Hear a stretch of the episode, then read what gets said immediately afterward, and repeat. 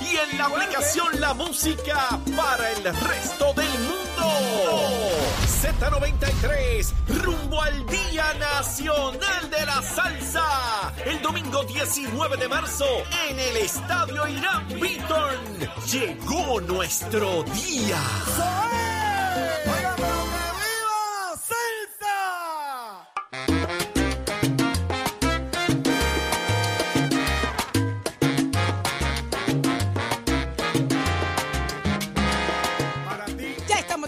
Nación Z, una nueva hora comienza y usted nos escucha a través de Z93, 93.7 en San Juan, 93.3 en Ponce y 97.5 en Mayagüez, Saudi Rivera, Jorge Suárez, Eddie López con el mejor análisis, Hachero en el control, oígame, Pacheco en el informe noticias y el tiempo y tránsito y mucho más, el programa que te gusta a esta hora de la mañana de lunes a viernes. Vamos de inmediato a escuchar, ya está con nosotros en línea telefónica a Omar Marrero, él es el secretario de Estado. Hace tiempo que no hablábamos con Omar Marrero, Director de ¿verdad? AFAF también. ¿Verdad? Ah, señor. también, ¿verdad? Buenos días, Marrero. Buenos días, secretario. Muy buenos días. Muy buenos días, Saúl, y buenos días, Eddie, y el, que entiendo que también está Jorge Suárez. Aquí ahí. estoy, aquí estoy, que nos saludamos ayer Queda algo allá. del- eh, queda algo pueblo, del- estamos Pues aquí. así, pues, muchas, muchas bendiciones a todos y a todos esos radioescuchas que, que nos sintonizan. ¿Está de interino o el gobernador no está por acá? Aquí está, aquí. Aquí. No, no, no. Acá, el gobernador está en Puerto Rico, Ah, sí, ok. Puerto Rico, y está en funciones. Ayer hicimos eh, un anuncio público en conferencia de prensa, conferencia de prensa donde anunciamos la nueva concesión de alianza público-privada, particularmente en el sector de la generación, y, y al anuncio seleccionando la, oficialmente la compañía Genera. ¿Cómo se siente Omar Marrero? Omar Marrero, no el secretario de Estado. Bueno, yo me siento muy satisfecho eh, del, ¿verdad? del proceso que se siguió, eh, del anuncio que se hace, eh, una satisfacción de por todo el trabajo que se ha realizado, se realiza de una manera profesional, de una manera puntual, cumpliendo con todos los requisitos de la ley y más importante, llevando una política pública que comenzó luego de unos huracanes, precisamente por la, eh, la experiencia vivida y luego diseñar un ordenamiento jurídico de manera bipartita y luego de comenzar unos procesos eh, yendo al mercado cuando personas eh, eh, apuntaban que en el mercado no iba a haber una compañía interesada en participar en el proceso, pues es una gran satisfacción que luego de un proceso, como mencioné, robusto, 24 meses, 15 compañías participaron, 8 precualificadas, pudimos terminar eh, con un proponente que entiende la necesidad de mejorar la confiabilidad del sistema, que entiende la necesidad de cumplir con las leyes ambientales y que entiende la necesidad imperiosa de bajar el costo de la luz y atacar el componente del combustible eh, de nuestras plantas generatrices. Así que en ese sentido Omar, eh, estamos bien satisfechos. Eso mismo le iba a preguntar. Eh, más allá de la posición tan importante como secretario de Estado, Omar Marrero, ¿confía en que este contrato va a ser bueno para el país? Definitivamente, el Saudi, y te, y te lo voy a decir claramente, porque. Omar Marrero vivió en los 1990 como joven, cuando se estaban construyendo unas plantas generatrices, o cuando se estaba entrando a un sector privado, y Omar Marrero se acuerda cuánto muchas personas también, muchos sectores, atacaban esa iniciativa eh, de la administración de entonces, y hoy vemos cómo esa iniciativa, esa visión de abrir la generación privada en Puerto Rico y permitir que Ecoeléctrica y AES pudiesen generar electricidad y proveerle al sector eléctrico de Puerto Rico, nos ha permitido tener 30% del sector privado de la, de la generación y más importante, la más económica. En los 1990 se tuvo la visión de que a través de la generación privada, a través de una alianza con el sector privado, se podía proveer un sistema, un servicio eficiente y mucho más eh, ¿verdad? Eh, barato. Y eso se logró con AES y Ecoeléctrica, a través del carbón y a través del gas natural. Y ciertamente, a través de otros renglones, través de otras alianzas público-privadas, también hemos visto cómo hemos podido mejorar el servicio a Saudi, que esto no va a pasar de la noche a la mañana, definitivamente. Que Jorge, Eddie, yo y toda nuestra familia y todos nuestros amigos y todo Puerto Rico no lo vamos a ver de la noche a la mañana. Claro que no, porque esto es un, esto es un sistema complejo y hay unas reparaciones que se tienen que hacer a largo plazo. Ahora bien, lo que sí se va a ver a corto plazo es el beneficio de tener un proponente que entiende la planificación a largo plazo, que entiende la importancia de planificar eh, en cuanto al combustible a largo plazo. Y tercero, que obviamente puede lograr una economía de escala, que la Autoridad de Energía Eléctrica no las puede lograr en su situación de quiebra. Omar, ¿veremos aumento en la factura?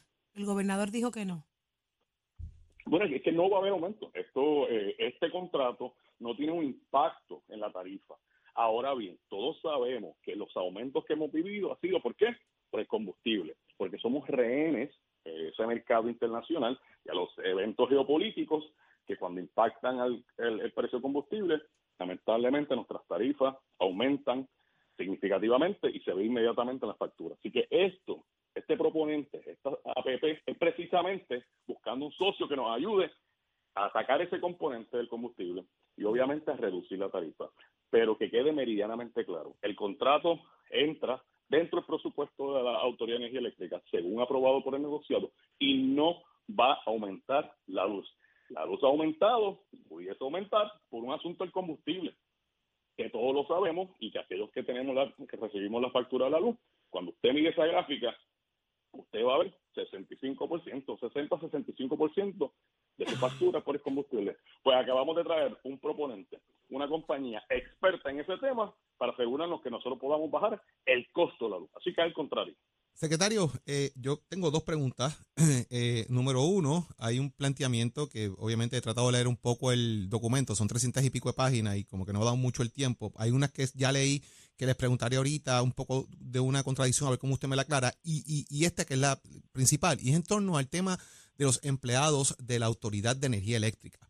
Han levantado eh, varios reclamos, los han hecho aquí en Nación Z, se lo transmito a su señoría a ver si en el documento pues, pues, se puede aclarar el mismo. Y es el tema de que cuando la transición de Luma Energy, muchos empleados que estaban en el retiro de los 30 o en el retiro de los 20, los que estaban en el retiro de los 30 años sí tuvieron la oportunidad, los que estaban en el retiro de los 20 años no tuvieron la oportunidad. Aquí hay muchos de los compañeros de la autoridad que están a punto de retirarse en los 20 años, o sea, seis meses, un año, año y medio y lo que están es en un, marco de incertidumbre de si se les va a honrar esa oportunidad de retirarse con 20 años de servicio, eh, porque se retiran, en, eh, los alcanzan en seis meses, en un año. Y están en este bridge de, posiblemente esto no va a pasar, están en la incertidumbre que va a ser igual que Luma y están un poco asustados con el tema, más allá de la garantía de empleo que el contrato sí les prevé. Eh, ¿Cómo, cómo podemos atender esto?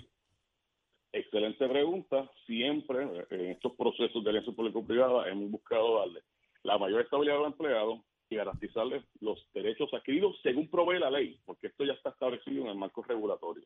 Ahora bien, en cuanto a empleados de energía eléctrica, te tengo que corregir una premisa con mucho respeto. Ajá, la autoridad de energía eléctrica, nadie, nadie, nunca se retiraba con 20 años. Tú te podías retirar a 30 años o 25 años, pero esa opción de 25 años se eliminó eh, mucho antes de la alianza público-privada y te puedo buscar el dato, pero hoy en día ya cuando había corrido Luma, e incluso antes de diseñarse el marco eh, jurídico para las transacciones de la Autoridad de Energía Eléctrica, ya los empleados no se podían retirar a los 25 años. Así que era un asunto de sistema de retiro que recordara un asunto, un sistema independiente del gobierno de Puerto Rico.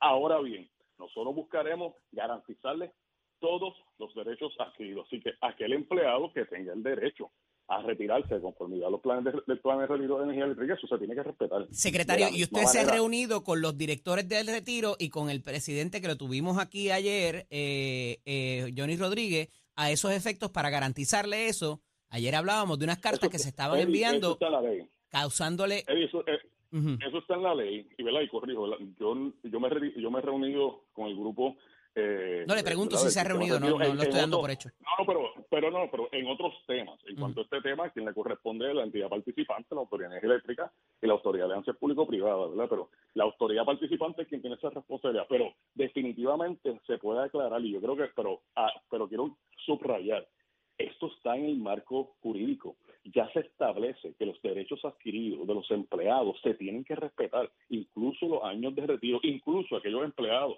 que se quieran ir a una otra agencia o que se quieran ir al privado o, o, no se quieran ir con la compañía. Esa opción se respeta. Así que eso es sumamente importante. Ahora bien, lo que también hemos dicho es que aquellos empleados que se quieran ir al privado y quieran conservar su sistema de empresa, pues tienen que sentarse con el sistema de retiro porque la ley establece claramente que ellos van a poder continuar haciendo las contribuciones para reservar el derecho que tengan a la pensión, ¿verdad? Eh, que tengan. Que también hemos dicho públicamente que el sistema, como ya ha salido públicamente, está en una situación crítica y que la deuda que tiene la Autoridad de Energía Eléctrica con el sistema se va a atender como el proceso de reestructuración. Pero eso es un tema totalmente aparte. En cuanto a la APP, todos los derechos adquiridos se respetan. Se van a respetar. Eh, otra pregunta que le tengo, secretario. Así lo establece la, ley. La ley, la ley 17 del 2009, en el artículo 1.8 establece que no se podrá controlar por un ente privado el 50% de la capacidad de generación de los activos de la autoridad. Sin embargo, bajo estas consideraciones que se están tomando, eh, AES, ¿verdad? Y Ecoeléctrica, pues controlan una parte y entonces el 80% es de de la autoridad. ¿No pasa ese 80% entonces a manos de una entidad eh, privada de la APP y convierte eso entonces una violación en la ley? Excelente pregunta, Jorge, y como podrá haber eh, supuesto, todo eso se analizó. Claro, por eso hago la pregunta. incluso se, consigue una opinión para poder determinar, para que concluye que eso únicamente aplicaba cuando se vendía la planta. Como parte del proceso, no sé si recordará, la eh, intención inicial o, más que intención inicial, la propuesta que se estaba considerando inicialmente era transferir las plantas al sector privado, venderlas básicamente. Pero para poder venderlas al sector privado tenías que atarlas a un Power Purchase Agreement para que le diera valor. pero también la ley dice ceder en un momento dado, secretario. Sí, pero aquí no se está cediendo, porque precisamente aquí solo lo único que se está consiguiendo un gerente para operar, bien importante. Ellos no tienen el derecho a explotar, excepto pueden gerenciar de conformidad a un contrato. Aquí esto sigue siendo de la autoridad eléctrica, simplemente hay una persona que va a estar a cargo de gerenciar el proceso. Definitivamente, Aquí los activos se mantienen y el título se mantiene, obviamente, para preservar el derecho a accesos federales, a, acceso a fondos federales actuales futuro de conformidad con la ley Stafford y segundo, bien importante, para mantener la extensión contributiva sobre los bonos que se emiten como parte del proceso de reestructuración en el futuro para la Autoridad de Energía Eléctrica. señor director, técnicos, pero son bien importantes. Señor director de la Administración de Asesoría Financiera, ahora bajo ese sombrero, de 22 millones trasciende, pudieran entrar hasta 100 millones con unos bonos. ¿A qué obedece esa alza en la compensación que va a recibir Genera PR anualmente? Excelente pregunta. Eh, la, la, tarifa fija eh, básicamente sería la compensación básica, son alrededor de 22 millones por los próximos cinco años y comienza a disminuir. No obstante, hay ciertas métricas que nosotros queremos. Como por eh, ejemplo, ¿cuál? fuel optimization, la optimización de combustible. En la medida que se logre mejorar lo que se proponía de mejorar en cuanto al combustible. Esto, básicamente, la manera que funciona, ellos, eh, Genera tiene que presentar un plan de optimización de combustible al negociado de energía y va a establecer cómo va a usar el combustible, cómo va a planificar a manera de largo plazo para conseguir la economía de escala que le podamos eh, honrar a los clientes. Eso, una, eso es una de las principales métricas, porque precisamente el 65% del costo de la energía es combustible. Así que nosotros queremos, y se obligó y se contrató, poner una métrica que en la medida que se logren unos ahorros, 50% son para el proponente o para el operador privado y 50% son para el gobierno. Así que si en ese renglón tú fueses a pensar en qué año genera como proponente pudiese lograr un incentivo de 100 millones de dólares, que sería el tope, para ello tendría que haber provocado ahorro en 200 millones y 100 millones de los cuales se pasarían inmediatamente a la tarifa del consumidor. Así que en ese sentido, eso es una métrica. Otra métrica es accidentes en la planta. eso básicamente tiene que ver con seguridad ocupacional, los empleados. Una de las métricas que se analiza en industria y que lamentablemente la Autoridad de Energía Eléctrica fallaba o, desempeñaba cinco veces peor era seguridad ocupacional de los empleados. Pues eso se va a tener una métrica, se, se mira cuántos accidentes se tiene, cuántos accidentes no se tiene. También en cuanto a costo operacional, en cuanto al presupuesto aprobamos un presupuesto en el negociado de X cantidad y tú lograste desempeñarte por debajo de esa cantidad. Es decir, lograste ahorro, lograste eficiencia. Eso inmediatamente se traduce en un ahorro al consumidor. Todo eso está establecido en contrato. Y otras métricas también, como por ejemplo también la disponibilidad de las plantas eléctricas. Mucha gente no sabe, pero la capacidad de los sistemas es una. Y Puerto Rico lamentablemente tiene alrededor del 50% de la capacidad del sistema disponible. Es decir, que si de momento una planta se eh, eh, falla, no tenemos la capacidad en el sistema para inmediatamente decir, X planta está disponible, súmemela. Eso también tiene que ver con la eficiencia y la operación y es una de las mejores prácticas que se miden en la industria. También. y es, ¿verdad? Y un sinnúmero de otras métricas que con mucho gusto eh, después podemos entrar con ellos y, creo que interesante. incluso el presidente del negocio de energía, Edison Avides, puede participar porque es la parte más, más técnica, claro. Ustedes, ustedes, o es bien técnica y ustedes pensan, caramba, porque eso, esos incentivos tan altos, bueno, precisamente así que se alinean los intereses del pueblo y del privado. Tú quieres lograr una compensación mayor, tienes que lograr unos ahorros del doble para que entonces inmediatamente se puedan traspasar al sector privado. hay esperanza, hay esperanza, Marrero. definitivamente, Saudi, hay esperanza. No podemos pretender obtener ese resultado es distinto si hacemos las cosas siempre de la misma manera. Estamos tratando algo distinto de la misma manera que otras administraciones lo han tratado de manera distinta. El tema energético ha sido denunciado por básicamente los, los principales partidos políticos y estamos de acuerdo que había que transformar el sistema y que tenemos que tener un sistema resiliente, eficiente y moderno. Que va a tomar tiempo, va a tomar tiempo, pero estamos buscando lo mejor Había que empezar, ¿no? Para lograrlo. Había que, empezar. Y obviamente garantizando que la, eh, el proceso sea la manera más responsable y que sea eh, la manera más, más, transparente posible para el pueblo de Puerto Rico. Eso es lo que se ha tratado. Y el proceso, pues ya ha culminado y ahora todo se hace disponible y con mucho gusto se contesta cualquier preocupación, cualquier duda que puedan tener. Qué bueno que estuvo con nosotros en la mañana de hoy y que hablamos hasta de métricas. Por lo menos adelantó tres sumamente importantes y sabemos que son más, Marrero. Gracias mil. Para eso estamos, y yo sé que es un, tema muy técnico, pero siempre estaremos eh, disponibles para contestarlo y tratando ¿verdad? De, de, ponerlo de lo más manera. Y de dar el frente, de dar el frente, dar la cara, que es lo que el país quiere, que se le hable, el país escucha. Siempre. Muchísimas gracias. Omar Marrero, secretario de Estado y director de Administración de Asesoría Financiera y Fiscal de Puerto Rico. Lo escuchaste aquí en Nación Z. Vamos con el Este segmento es traído a ustedes por Caguas Expressway, donde menos le cuesta un Ford.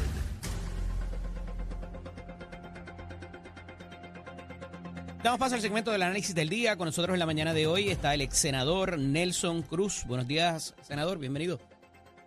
Buenos días, licenciado, para usted y todos los amigos que nos escuchan en esta hora de la mañana. Qué bueno tenerlo con nosotros en la mañana de hoy. Eh, la Comisión Estatal de Elecciones va a solicitar tener más presupuesto y esto se había traído anteriormente, pero tiene unas particularidades ahora por razón de que no se han inclusive incluido las eh, reformas que se habrían de hacer o las modificaciones en la ley electoral. ¿De qué se trata esto y cómo lo vamos a poder manejar en esta etapa de los procedimientos? Bueno, una de esas enmiendas, como tú bien dices, es los endosos electrónicos. Eso es un proyecto nuestro de mi autoría que lo insertamos en el código eh, electoral.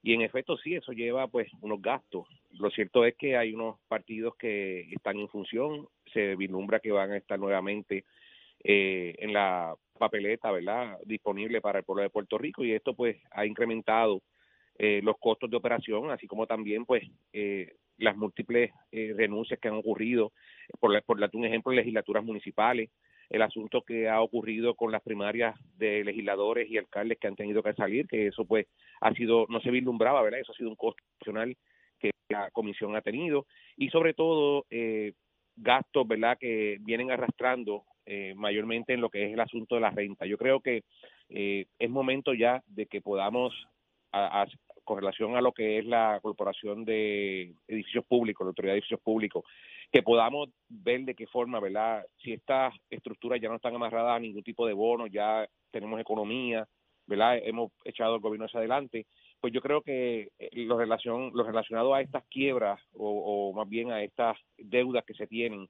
con relación a la autoridad. 26 millones 485 pues mil para atender deudas contraídas en años anteriores, 21 millones 368 mil para los eventos electorales, 12 millones 843 mil para mantener las facilidades y pagar servicios públicos, 4 millones 249 mil para sistema de pensiones y 2 millones 971 mil para servicios profesionales.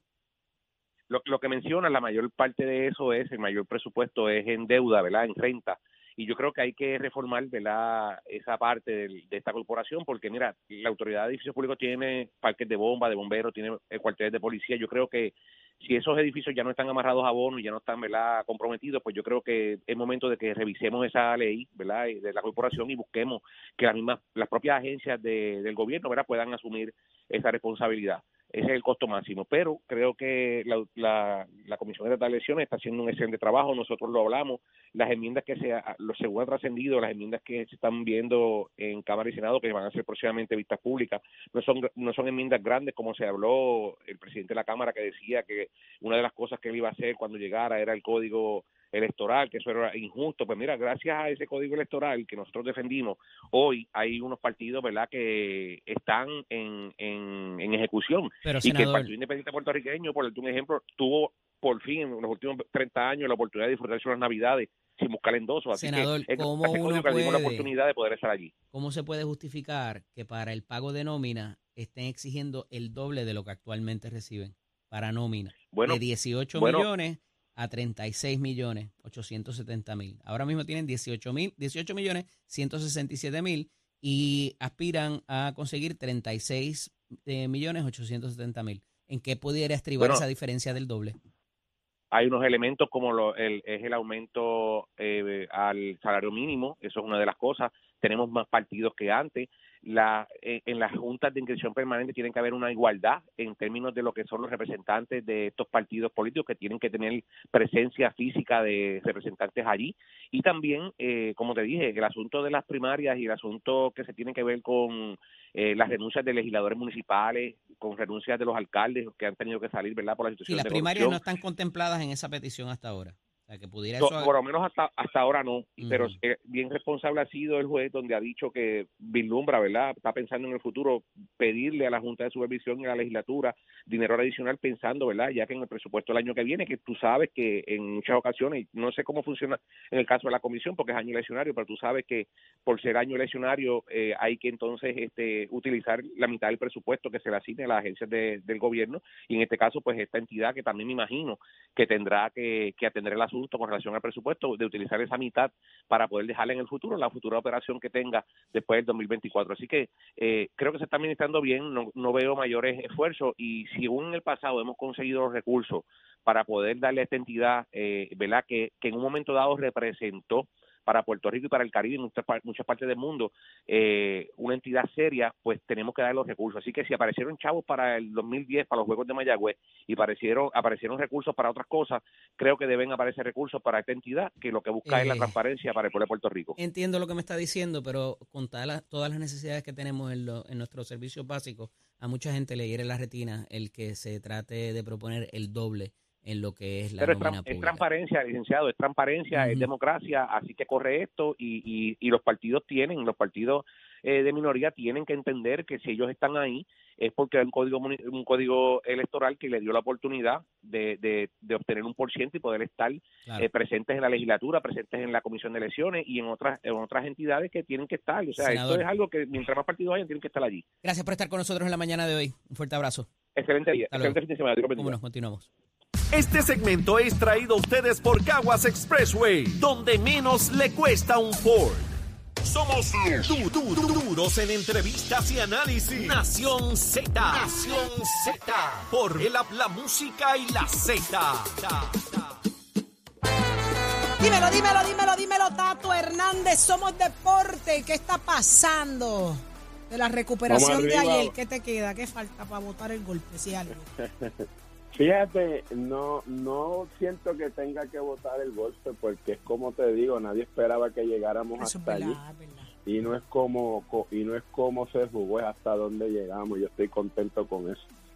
ah, bueno, papi, pues además, además Maco es tremendo pan y tremendo amigo. Uno de los dos equipos merecía ganar, pues el del paso hacia eso y ahí estamos contentos, me, me entiende. No, no, no tengo hard feeling ni nada de eso, al contrario, muy orgulloso de mi hermano muy orgulloso de la fanaticada, de nuestros auspiciadores y sobre todo del alcalde de Carolina, de, cómo trabajó toda esta serie, su estado y su gente. Y nada, el año que viene volvemos otra vez más duro, ¿me entiendes? O que nosotros no nos quitamos, así que vamos encima. Pero unos que tienen que tener ojo, Titi, en todo esto, mire esto que está pasando aquí. Las artes marciales mixtas han pasado por una serie de problemas en cuanto a estos luchadores con familia, con esposas y con eso. Hace tiempo salió una noticia que el presidente de esto abofeteó a su mujer en una actividad. Aparece otro que era gran luchador de esto, que supuestamente se lo están acusando de trasiego de, estupefacientes y, trabajando con seres humanos y jovencitas y un montón de cosas y secuestros. Y ahora el luchador Conor McGregor, el luchador irlandés, se encuentra bajo investigación en España tras ser acusado de una agresión física en Ibiza este pasado miércoles, donde aparente y alegadamente pues tuvo problemas con una dama y la abofeteó supuestamente. Así que vamos a ver qué pasa ahí, cómo está toda esa investigación. No se han brindado muchos detalles según los medios españoles. Esta actividad pues fue en un yate, parece que era un yate privado de una actividad y parece que los palos estaban arriba y ¿Y se algo meten? pasó y el hombre pues Horrible. ya tú sabes, así que eso está investigación y las artes marciales mixtas que se estaba dejando ver como un gran deporte en cuanto a todas las grandes contendientes que tenían y eso y como han desarrollado la, la parte de, la, de las damas que hoy en día han logrado luchas estelares las muchachas y, y ha sido copo total y han llenado plazas y han metido 18 mil personas a Las Vegas para ver una pelea como entre Michelle Tate y Ronda Rousey.